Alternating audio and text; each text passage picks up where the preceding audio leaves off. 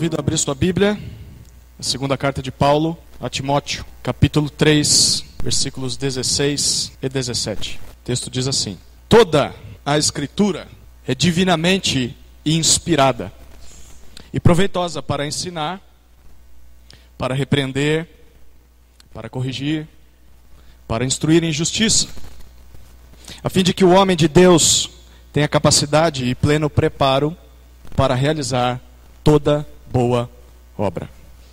Alguma vez você já brincou de guerra? Já fingiu que você estava numa batalha de faz de conta? É óbvio que para brincar de guerra, nós precisamos imitar tudo o que acontece numa guerra de verdade. Então, cada soldado tem que saber em que lado está da batalha. Uh, cada soldado deve estar com a sua arma de brinquedo nas mãos. Nos seus olhos há entusiasmo, há coragem. E no campo de batalha há gritos de guerra, há troca de tiros. A gente ouve o barulho de bombas explodindo com a boca.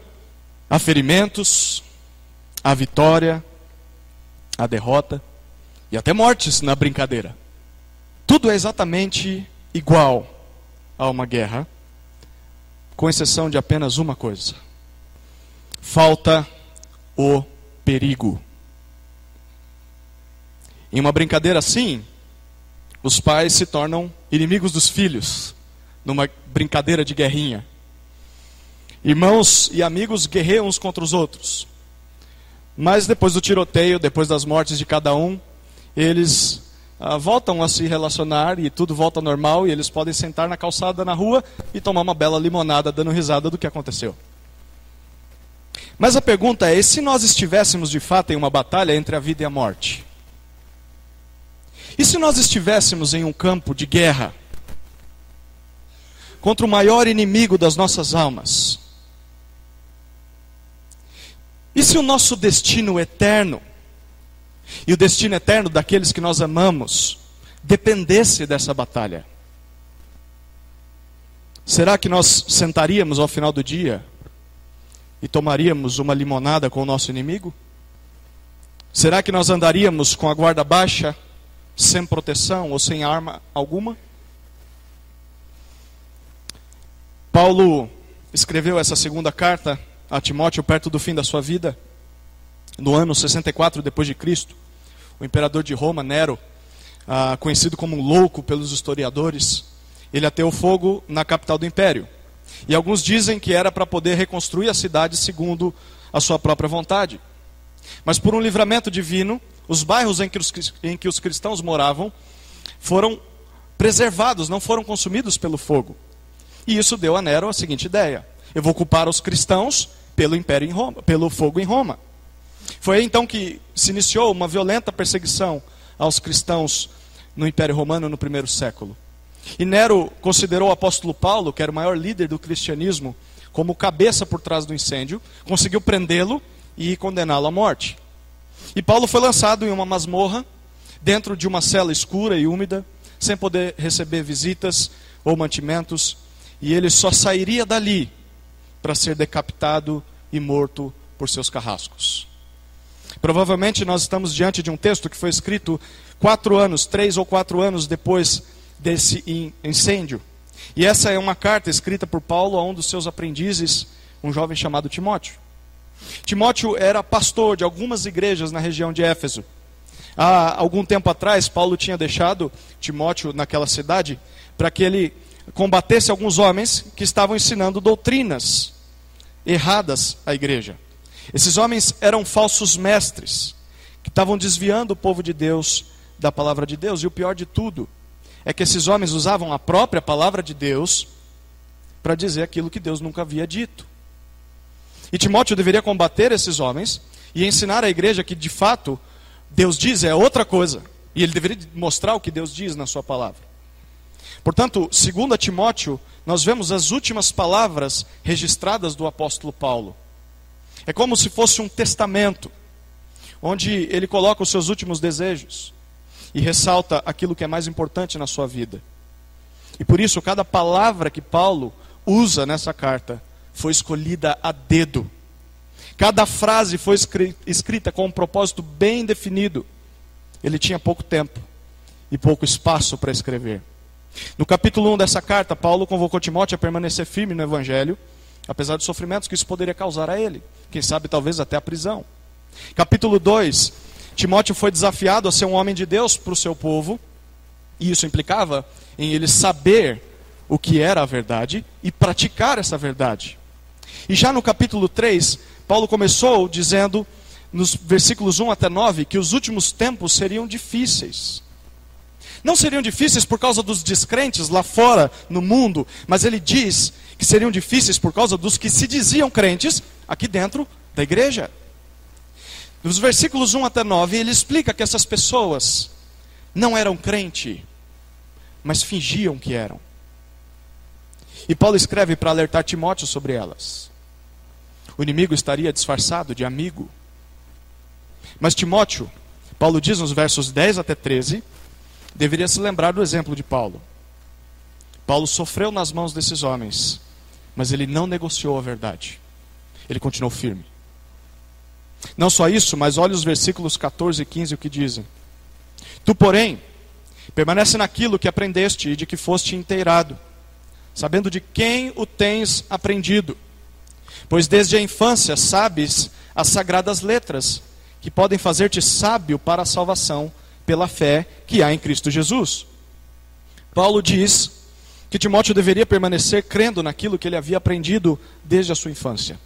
As sagradas letras, a palavra de Deus.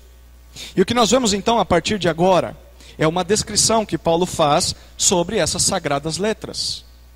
De onde elas vieram? Onde elas estão? Como elas são? O que elas podem fazer? Para que elas servem? É isso que Paulo responde, falando sobre a palavra de Deus, nos versículos 16 e 17. Primeiro, ele fala sobre a identidade da palavra de Deus, o que ela é, no versículo 16. Depois, ele fala sobre a sua utilidade, ainda no versículo 16, para que ela serve. E no versículo 17, que vai ser a nossa conclusão, ele fala sobre a sua finalidade. Por que ela foi dada? Com que propósito? Primeiro vamos olhar para a identidade da palavra de Deus. Olha o começo do versículo 16. Paulo identifica as sagradas letras do verso 15 e ele a chama de a Escritura. Essa palavra aqui era usada pelos cristãos para se referir a todo o conteúdo do Antigo Testamento. Naquela época eles não tinham o Novo Testamento completo.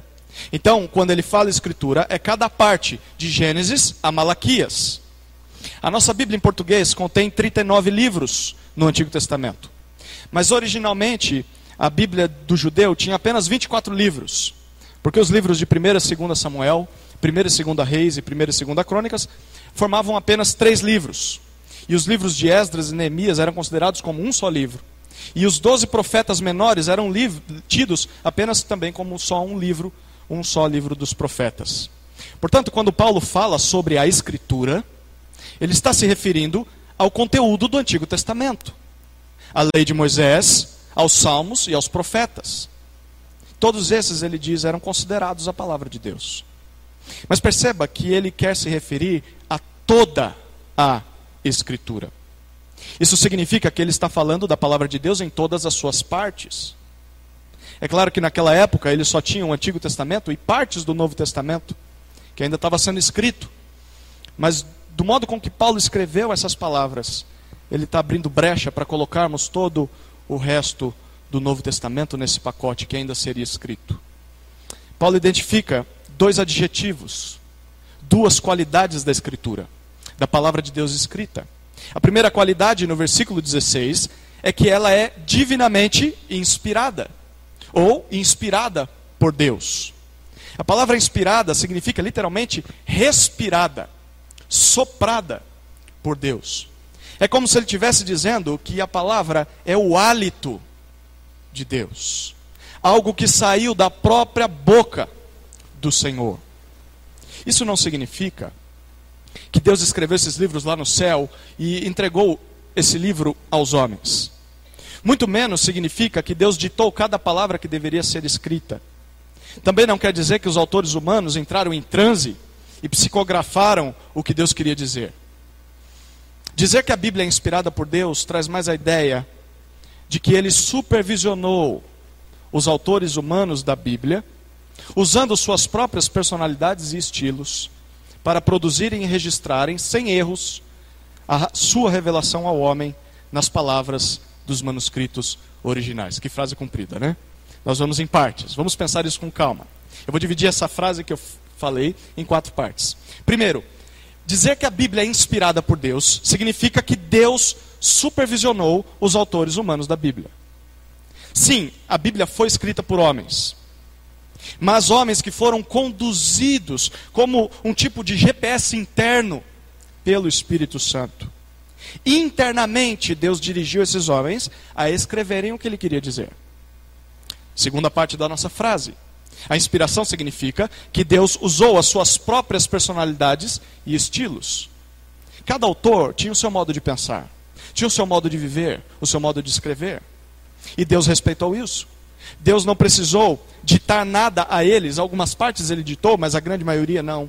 Deus simplesmente usou as diferentes capacidades desses homens para escreverem as suas palavras em diversos tipos de estilos. Por isso que nós temos poesia, carta, sabedoria, tantos gêneros diferentes na Bíblia. Deus respeitou os homens com as suas personalidades e estilos e usou isso.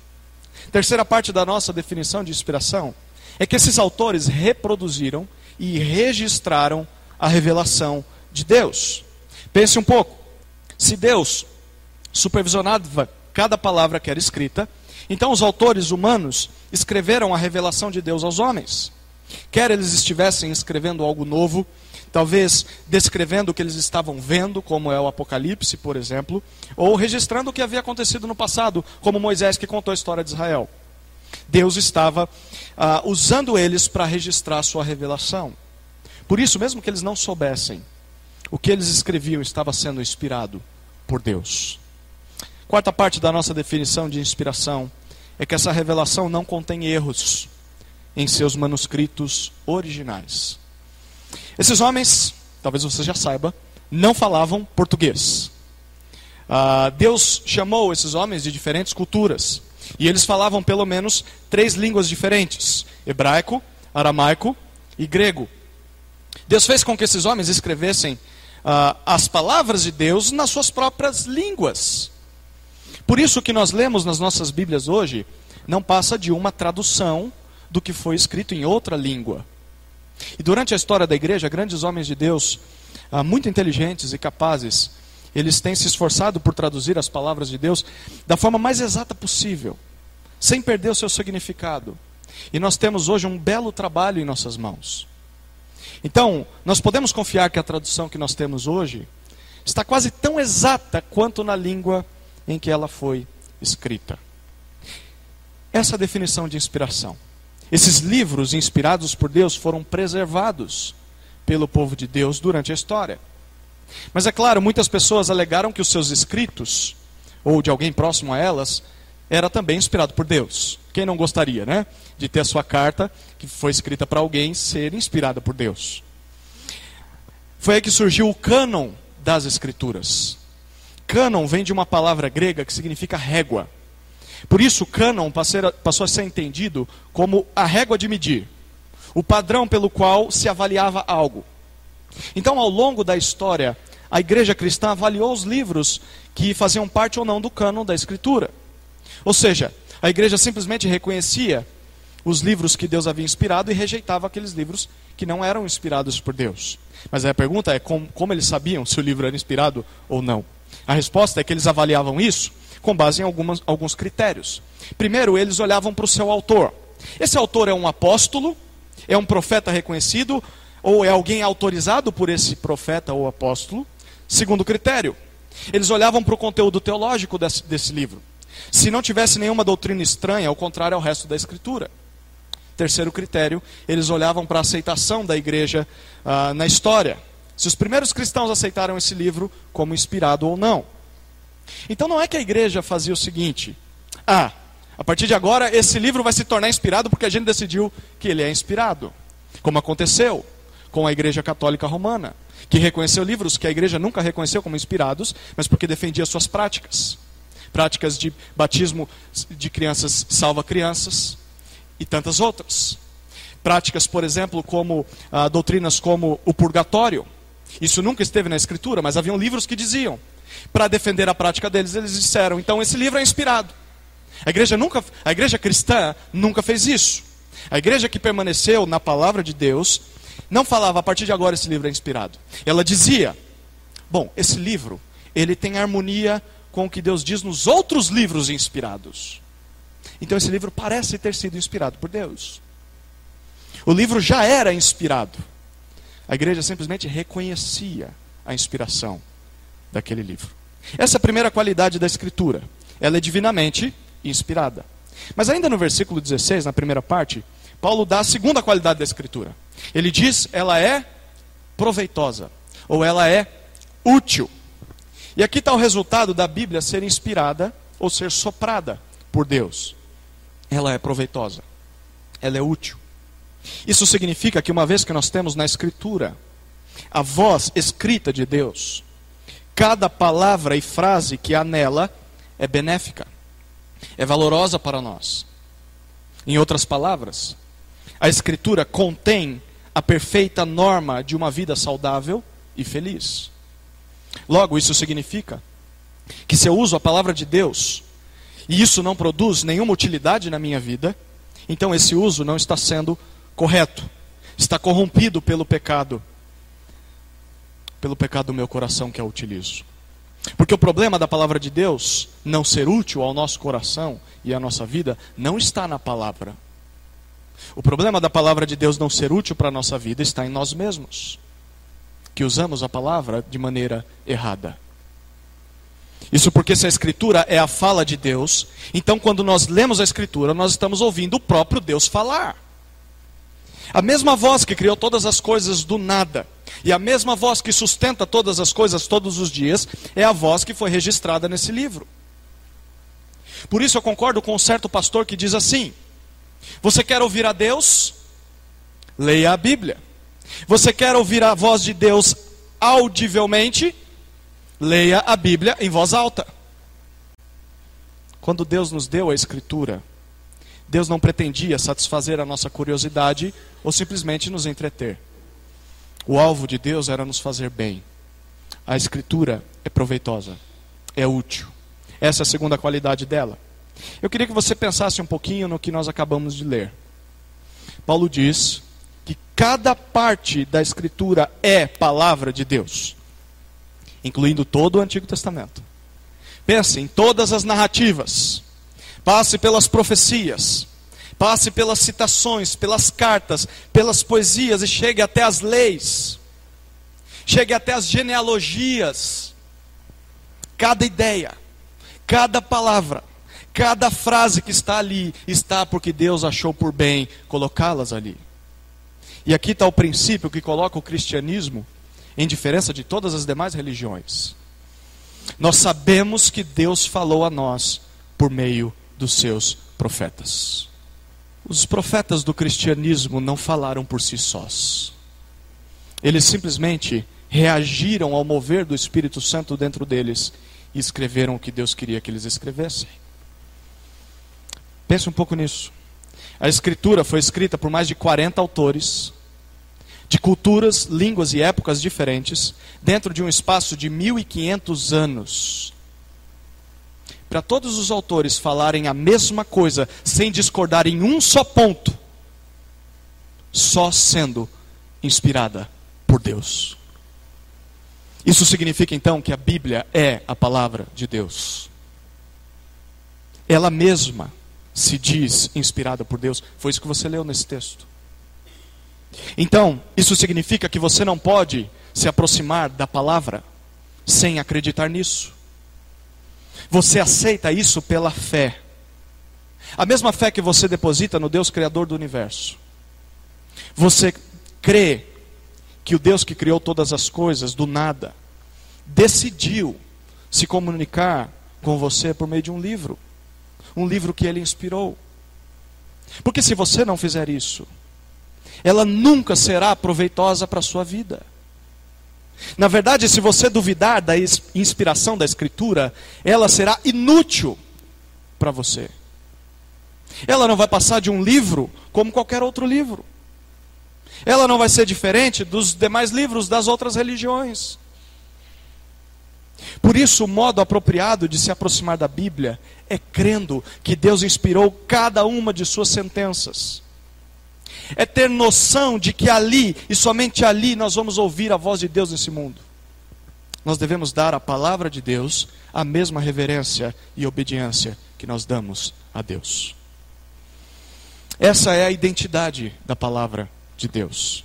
A segunda parte do nosso tempo nessa noite é falar a respeito da utilidade da palavra de Deus. Ainda no versículo 16, na segunda parte dele, perceba alguns detalhes. Pense aqui. Se a escritura é proveitosa, ela é útil, então para quê? Para que serve a palavra de Deus? A partir de agora, Paulo nos apresenta quatro palavrinhas que descrevem o que a escritura pode fazer nas nossas vidas. E você vai reparar que esses termos que ele cita se dividem em duas categorias diferentes. Cada uma dessas categorias nos apresenta um aspecto positivo e um aspecto negativo. Em resumo, Paulo diz que a Escritura é capaz de, primeiro, nos dar instrução doutrinária, ou seja, aumentar o nosso conhecimento, o nosso saber. Mas, em segundo lugar, ele vai dizer que a Escritura é útil, é capaz de nos dar instrução ética ou prática. Isto é, ela nos mostra como nós devemos viver, o que devemos fazer. Então, em primeiro lugar, a Escritura é proveitosa para nos instruir naquilo que nós devemos saber. Isso abrange as duas primeiras palavrinhas: ensinar e repreender. A palavra ensinar que você vê no versículo 16 é a tradução de uma palavra grega que traz a ideia de apresentar verdades essenciais a pessoas que não as saberiam de forma de outra forma se não fossem ensinadas por elas, a elas. Ou seja, ensinar ah, significa que se ninguém ensinasse essa pessoa sobre aquele assunto específico, ela nunca aprenderia aquilo. Em nenhum outro lugar. Dentro da ideia do texto, é como se Paulo estivesse dizendo assim: a Escritura é a única capaz de dizer aos homens quem Deus é e como ele age. Sem ela, o ser humano nunca saberia algo exato sobre a pessoa de Deus. Se não fosse ela, você nunca descobriria. Por natureza, nós não sabemos ao certo sobre Deus. Nós temos ideias, nós temos pensamentos, nós até fazemos teologia. Até um ateu é um teólogo, porque ele pensa sobre Deus, um Deus que ele diz que não existe. Nós fazemos teologia. Mas nada disso nos garante que de fato Deus é como nós pensamos que Ele é. Muitas pessoas acreditam em um Deus que elas mesmas criaram em suas mentes. E aí elas chegam a dizer o seguinte: Ah, mas, mas o Deus que eu acredito nunca faria isso. O Deus que eu sirvo não é assim como você está dizendo. Mas Paulo nos diz que nós só teremos uma noção exata do que Deus é, do que Deus faz e do que Deus gosta se nós estudarmos a Escritura. A Escritura nos ensina quem Deus é. Ela nos mostra o que é verdadeiro sobre Deus. Ela aumenta o nosso saber, o nosso conhecimento, o nosso entendimento de Deus. Esse é o sentido positivo do saber. Mas, enquanto a Escritura faz isso, ela também corrige a visão errada que nós temos de Deus. E é isso que significa a segunda palavrinha desse versículo: repreensão. Repreender, literalmente, significa refutar o erro. É identificar o que está errado e condenar isso com a verdade. Esse termo é uma expressão que expressa forte desaprovação. Ele traz a ideia de repreender severamente o engano. Na prática, isso significa que quando a Escritura é aberta e é lida diante de nós, por meio dela, Deus mostra e confronta as ideias erradas que nós temos sobre Ele. A palavra de Deus é capaz de identificar doutrinas falsas no nosso coração. E isso é interessante, porque, segundo Jesus, Ele disse que o diabo foi homicida desde o princípio e não se firmou na verdade, pois nele não há verdade. Quando o diabo mente, ele fala do que lhe é próprio, pois é mentiroso e pai da mentira. Satanás é o pai da mentira. Satanás foi o primeiro a gerar a mentira. Ele é o criador da falsidade. Isso significa que quando nós mentimos ou quando nós seguimos uma mentira, nós estamos imitando e seguindo ao nosso próprio inimigo. Pense um pouco nisso. Se eu te perguntar qual é a maior arma de Satanás nesse mundo, alguns de nós poderiam responder: ah, é a televisão. A maior arma do diabo, se não é a televisão, são as mídias sociais. Não, é a pornografia. Não, eu acho que é a internet. Mas pense mais profundamente sobre isso. A área em que o diabo mais tem êxito na guerra contra os crentes é por meio do engano do engano religioso. É por meio de mentiras teológicas, por meio de heresias, que o diabo corrompe, desvia milhares de pessoas. Como nós lemos em 2 Coríntios 11, 14, ele até se disfarça de anjo de luz. Quantas pessoas não dizem? Eu vi um anjo branco falando comigo. Cuidado. Jesus disse que nos últimos dias surgiriam falsos cristos e falsos profetas que fariam sinais e milagres para, se possível, enganar até os eleitos, os escolhidos de Deus. Pense um pouquinho, Deus está tão interessado em nos prevenir do engano religioso, que se você procurar na Bíblia, há mais alertas contra os falsos mestres do que contra o demônio. Há mais alertas contra os falsos mestres do que contra o demônio. Primeiro, a Escritura é proveitosa para nos instruir naquilo que nós devemos saber. Mas Deus não está interessado só no nosso intelecto. Deus nos vê como um todo e Ele quer transformar também a nossa prática. É por isso que, em segundo lugar, a Escritura é proveitosa para nos instruir naquilo que nós devemos fazer. É isso que nós vemos nas duas últimas palavras do versículo 16: a palavra correção e a palavra instrução ou educação. Dessa vez, Paulo começa com o lado negativo e depois ele vai para o lado positivo. Primeiro, ele diz: a palavra é útil para corrigir, para correção. Essa palavrinha vem de um termo grego muito conhecido por nós. A raiz dessa palavrinha é ortos, de onde nós tiramos o termo em português ortodontia, se você imaginar um dentista, você vai conseguir entender essa palavra. Tem algum dentista entre nós? Não tem? Tem alguém que já foi ao dentista? Alguém que deveria estar no dentista indo? Pensa aí, quando nós vamos ao dentista, o dentista avalia a nossa arcada dentária e ele nos informa que nós precisamos corrigir alguns problemas. Talvez cáries, tártaro, dentes tortos, siso, canal, enfim. Sempre há algo a fazer. É por isso que nós evitamos ir no dentista. Sempre há algo a se corrigir. É isso que essa palavra corrigir significa. É o mesmo que restaurar algo. É o mesmo que colocar em ordem o que está em desordem. É fazer retornar ao que deveria ser. Então, na prática, isso significa que a Escritura tem a capacidade de corrigir as nossas falhas, de reformar o nosso comportamento de restaurar o nosso agir. A palavra de Deus tem o poder de restaurar aquele que caiu em pecado. Se há alguém que se vê escravo de alguma prática pecaminosa, Deus, o supremo dentista, usa o bisturi da sua palavra para endireitar essa pessoa e livrar essa pessoa dessa escravidão. A palavra de Deus corrige os nossos comportamentos errados. Mas como ela faz isso? Pelo significado positivo da última palavra. Ele diz: a palavra é útil para instrução ou educação. Essa palavrinha era usada para descrever como um pai criava e educava um filho. Ela trazia a ideia também de um mestre que ensinava um jovem aprendiz a ser homem maduro. Tanto para educar um filho quanto para ensinar um discípulo, é necessário usar a disciplina. É necessário fazer um treinamento. Muitas vezes é preciso usar o castigo para melhorar o comportamento de um filho ou de um aprendiz. Mas é um castigo formativo, um castigo que visa a maturidade. Então, um bom pai e um bom professor, eles formam seus filhos e os seus alunos com avisos, com exemplo de vida, com gentilezas, com promessas e às vezes até com castigo. Mas essa educação, perceba o finalzinho do verso 16, ela é feita pela palavra de Deus em. Qual a última palavrinha do verso 16? Em justiça.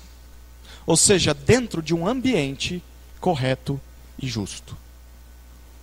Um pai e um mestre podem, às vezes, ser injustos com seus filhos ou com seus alunos, mas a Escritura sempre nos educará com justiça. Nunca seremos lesados por ela. Podemos confiar nela. É isso que a palavra de Deus faz conosco. Ela não só identifica os nossos erros de comportamento, mas ela nos coloca na linha e nos disciplina em como nós devemos agir. Ela nos treina para sermos mais maduros. Por isso, se você quer saber como você deveria agir na sua casa, como você deveria agir no seu trabalho, na sua escola ou na faculdade, a resposta é: a Escritura é proveitosa para te ensinar isso. Como agir? A Escritura serve tanto para nos instruir no nosso saber, quanto no nosso fazer, no nosso agir. Isso significa algumas coisas. Primeiro, significa que sozinhos nós somos incapazes de conhecer a Deus e que nós temos várias ideias erradas sobre Deus. Mas significa também que o resultado dessas ideias erradas é uma prática errada. Então, as nossas vidas de pecado, elas são resultado das nossas ideias erradas sobre Deus. Em resumo, a nossa má teologia forma a nossa má conduta. A nossa má teologia forma a nossa má conduta. Mas só saber boa teologia e não praticá-la nos torna hipócritas. Como os fariseus. Eles sabiam, mas não faziam. E só, só fazer sem saber o que é certo nos torna o oposto de hipocrisia. Legalistas. Eu não preciso saber se é a vontade de Deus. Eu só faço, e porque eu faço, eu sou bom. É por isso que nós devemos buscar boa doutrina. Crente que é crente precisa de teologia. Se nós não conhecermos a palavra, nós não podemos dizer que somos crentes. Porque no que nós creremos se não sabemos a verdade? Nós precisamos de conteúdo teológico e bom conteúdo teológico. Mas isso também significa que nós precisamos praticar a boa doutrina. Isso porque só saber não é suficiente. É necessário viver a verdade. Crente bom é crente que concilia teoria e prática. Cristão verdadeiro é aquele que vive o que prega e prega o que vive. Nós não podemos ser gigantes na teologia e anões na prática. Nós precisamos colocar em prática o que nós aprendemos. Para Deus, a prática é tão importante quanto a teologia. Não dá para ser um expert em uma área e ser um deficiente em outra área. Ou nós somos bons na teologia e na prática, ou nós não somos bons em nada. Ou somos bons em teologia e prática, ou não somos bons em nada. Eu queria te desafiar, principalmente pai, a pensar nisso por um instante.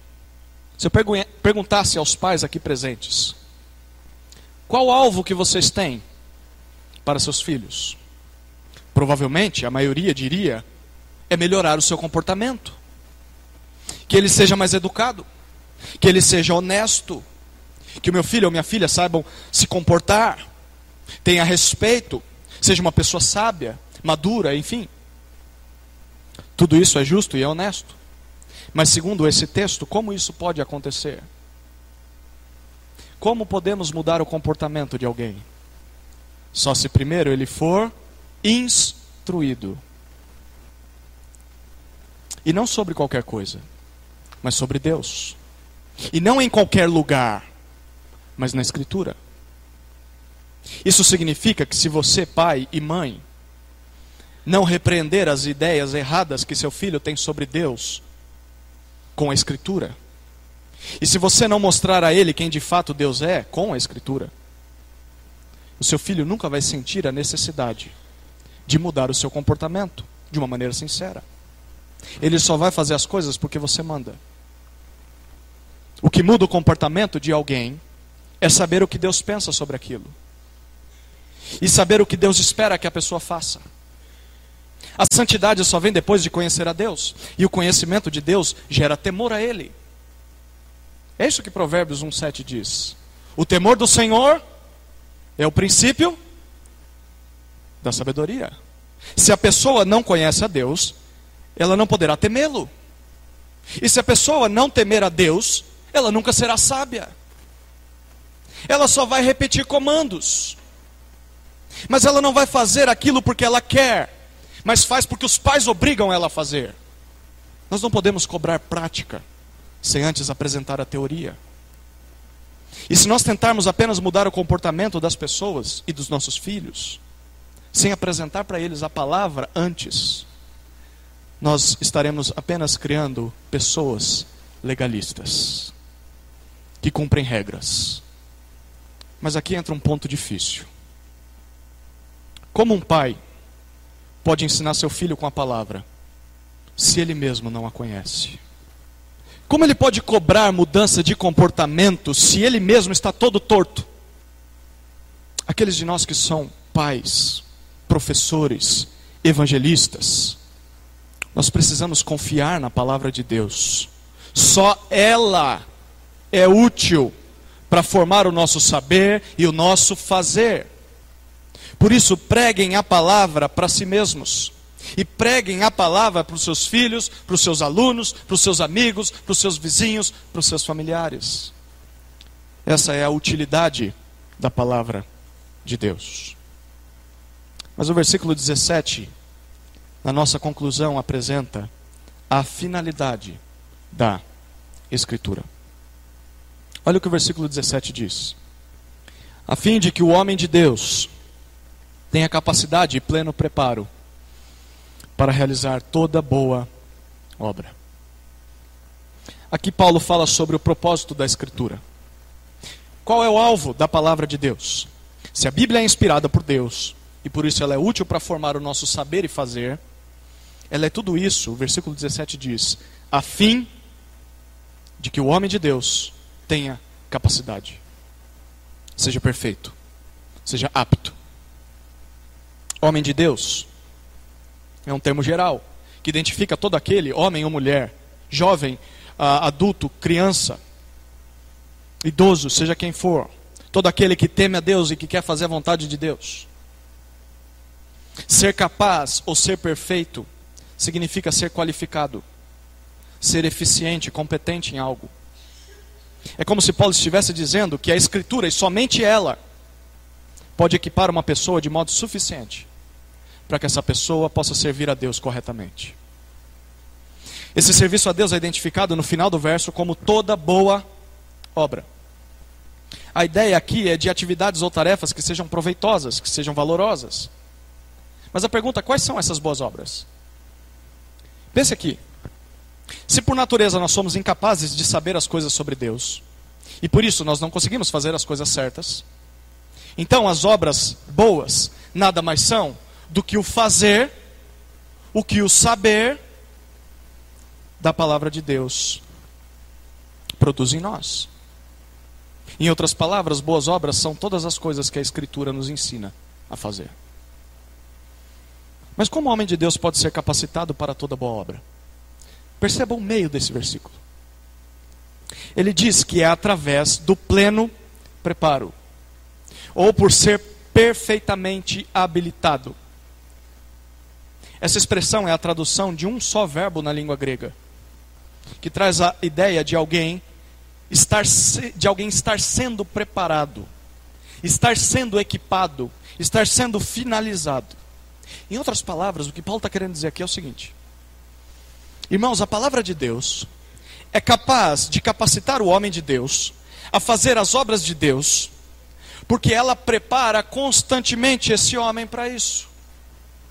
Todos os dias a palavra dá a ele equipamentos e aptidões que o capacitarão a realizar boas obras. Tudo isso quer dizer que se você tem a Escritura nas suas mãos, nada mais é necessário para te capacitar a servir a Deus. Se você tem a Escritura nas mãos, nada mais é necessário para te capacitar a servir a Deus. Isso significa que você não precisa de curso no exterior, não precisa de formação universitária, graduação acadêmica, ser treinado em liderança ou em coaching, ou ler o último livro best-seller do maior guru evangélico da atualidade. Todas essas coisas podem ser úteis para te ajudar a servir a Deus, mas mesmo sem elas, você ainda poderá ser capacitado pela palavra de Deus. Esses recursos só são bons quando te ajudam a entender melhor a palavra de Deus. É ela quem nos capacita. Se lá no fundo você achar algum livro que não vai te ajudar a entender melhor a palavra de Deus, joga ele no lixo. Porque se ele vem com ideias que não estão na Escritura, não te servem para nada. Para servir a Deus, é a palavra que nos capacita. Isso também significa que nós não precisamos ir em busca de mais nada além da Escritura para sermos aperfeiçoados por Deus. Talvez você já ouviu pessoas que dizem assim, ou talvez você diga assim. Hoje em dia há muitos que dizem que tem novas revelações da parte de Deus para as pessoas. Eis que te digo, Deus me revela nessa noite, ou o anjo branco, né? Hoje em dia há pessoas que dizem isso. E elas dizem então que a Bíblia contém apenas algumas palavras de Deus, porque nós podemos encontrar mais da sua fala em outras coisas, em outras revelações, sonhos, visões. Mas segundo Paulo, tudo isso é invenção da cabeça das pessoas. Porque toda a escritura está aqui para isso. Deus inspirou a escritura e por meio dela nós podemos ser aperfeiçoados. Nós não precisamos de mais revelações. João Calvino, certa vez, disse o seguinte, comentando esse texto: abre aspas. Qualquer pessoa que não fica satisfeita com a Escritura, busca saber mais do que convém e mais do que lhe é bom saber. Qualquer pessoa que não fica satisfeita com a Escritura, busca saber mais do que convém e mais do que lhe é bom saber. De modo prático, isso se aplica em duas áreas nas nossas vidas. Primeiro, em nossas vidas pessoais, mais especificamente na nossa busca por santificação e serviço a Deus. Para sermos mais santos, nós não precisamos fazer um curso intensivo, ou subir em um monte e passar a madrugada orando. Basta estudarmos a palavra de Deus em oração crer no que a palavra de Deus diz e praticar o que lemos na palavra. O mesmo acontece com o nosso serviço a Deus. Alguém pode não saber se relacionar com outras pessoas, ou ter vergonha de se envolver em público, com o público também, ou não saber ao certo o que poderia fazer na obra de Deus. Mas a Escritura não só mostrará em quais áreas nós podemos servir, como nos capacitará a servir nessas áreas. Mas para isso nós precisamos nos afadigar na meditação dessa palavra. Essa é a primeira área de aplicação, nossas vidas pessoais. Mas uma segunda área em que isso se aplica é em nossas vidas em comunidade. Qual é o ápice da nossa vida coletiva? Não é o culto público? Domingo após domingo, quando nós nos reunimos Hoje em dia, muitas igrejas têm substituído o tempo de pregação por mais músicas, por apresentações, por cantatas, teatros. Essas coisas são boas, essas coisas têm o seu lugar, em ocasiões especiais até, mas elas não deveriam ser o que consome a maior parte do nosso culto de adoração a Deus. Porque se nós queremos que Deus aperfeiçoe a nossa vida e fale conosco, nós deveríamos parar de falar tanto e cantar tanto e sentar e ouvir mais. Só a pregação da Escritura é capaz de mudar o nosso saber e transformar o nosso fazer. Nós precisamos ouvir desesperadamente a palavra de Deus. É por isso que a conclusão de Paulo sobre esse assunto da palavra está no capítulo 4, versículo 2. Olha o que ele diz dois versículos à frente. Capítulo 4, versículo 2. Na verdade, eu vou ler o 1 e o 2. Eu te exorto diante de Deus e de Cristo Jesus, que há de julgar os vivos e os mortos pela sua vinda e pelo seu reino. Ou seja, Timóteo, eu estou próximo de morrer, mas eu não estou olhando para a minha morte, eu estou olhando para o juízo final. Diante das pessoas que estarão diante do trono branco do, do Senhor Jesus, o justo juiz, tem uma ordem só para você. Versículo 2: Prega a palavra. Insiste a tempo e fora de tempo, aconselha, repreende, exorta com toda longanimidade ou paciência e ensino. É como se Paulo estivesse dizendo assim: Timóteo, uma vez que a palavra de Deus é tudo isso que eu disse para você, então não há outra coisa a se fazer a não ser pregá-la a todos, em todo tempo e de todas as maneiras possíveis, mesmo que as pessoas não queiram ouvi-la mais. É por isso que tudo no nosso culto deve servir à pregação da palavra. As orações, as músicas, as letras devem refletir o que a palavra de Deus diz. O nosso foco deve ser a palavra, porque só ela produz vida nos nossos corações. Eu gostaria de encerrar o nosso estudo com um texto em Lucas capítulo 24. Abra sua Bíblia lá. Lucas 24. Quando Jesus Cristo morreu e ressuscitou, ele apareceu a alguns discípulos que caminhavam tristes, porque ele tinha morrido. E a princípio esses discípulos não reconheceram a Jesus. E eles questionaram por que, que o mestre deles tinha que ter tido tinha, tinha que morrer. Ao invés de assumir o trono de Israel, que era o que eles esperavam que ele fizesse. E aí, lá no versículo 25 do capítulo 24, até o versículo 27, Jesus fala para eles o seguinte: Ó tolos, que demorais a crer no coração em tudo o que os profetas disseram. Acaso o Cristo não tinha de sofrer todas essas coisas e entrar na sua glória? Olha o versículo 27. E começando por Moisés e todos os profetas, explicou-lhes o que constava a seu respeito em todas as Escrituras. Você percebe o que Jesus diz a esses homens? Que todos os profetas, ele não está falando do Novo Testamento. Todos os profetas, o Novo Testamento ainda não tinha sido escrito. Não só alguns profetas, todos anunciaram que Cristo morreria e ressuscitaria.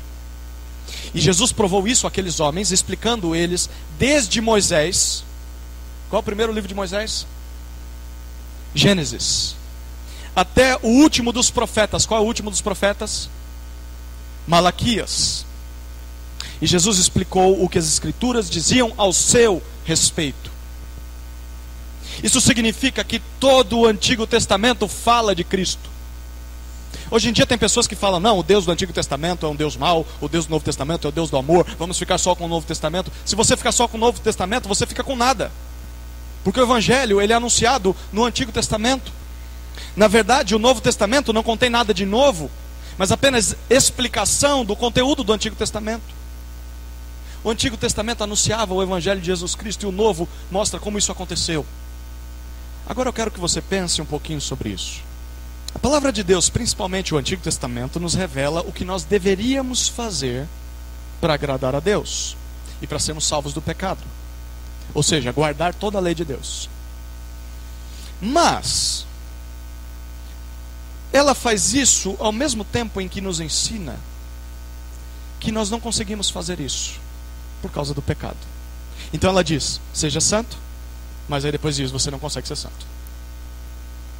Mesmo que nós guardemos 99% da lei de Deus, se nós errarmos aquele 1%, ele nos condena.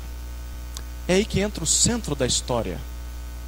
A Bíblia nos apresenta uma pessoa que conseguiu cumprir e guardar toda a lei de Deus. Quem é essa pessoa? Jesus Cristo. Jesus nunca pecou. Jesus era perfeito. Mas a maior notícia do mundo é que por causa da obediência perfeita de Jesus, nós, seres imperfeitos, podemos nos beneficiar da lei de Deus. Não porque nós conseguimos obedecê-la, mas porque Jesus a obedeceu. Bom, como isso significa, como isso funciona? Se você crer em Jesus, como seu Senhor e Salvador, pela fé, Deus te considera como uma pessoa que já cumpriu toda a sua lei por causa da obra de Cristo.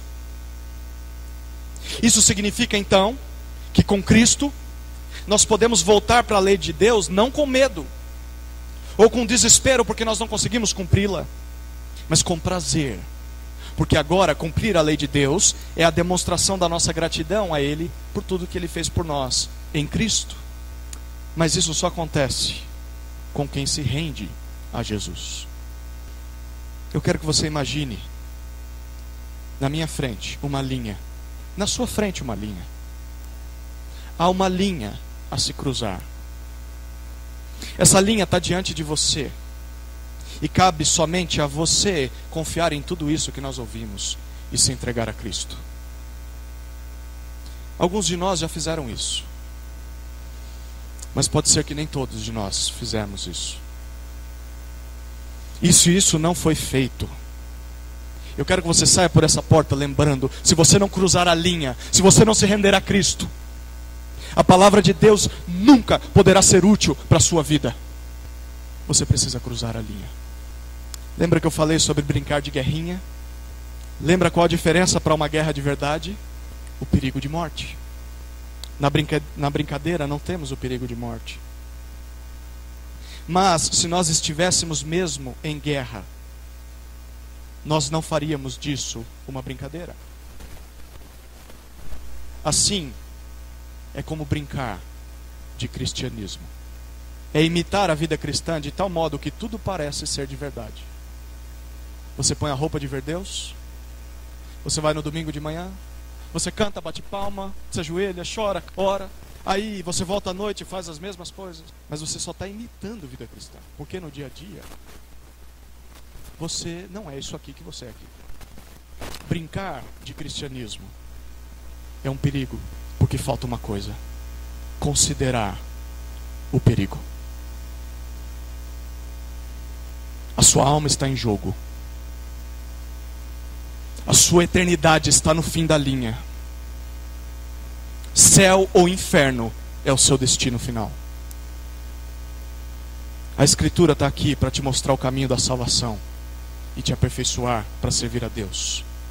Não brinque com a Escritura, se de fato você não estiver disposto a seguir a Cristo. Não finja ser o que você não é, porque essa arma será a sua condenação no último dia. A mesma Bíblia que você traz debaixo do braço mesmo não tendo se rendido a Cristo, vai ser a mesma Bíblia que vai te condenar no último dia. Decida hoje entre a vida e a morte. E entre para o lado certo nessa guerra o lado de Cristo.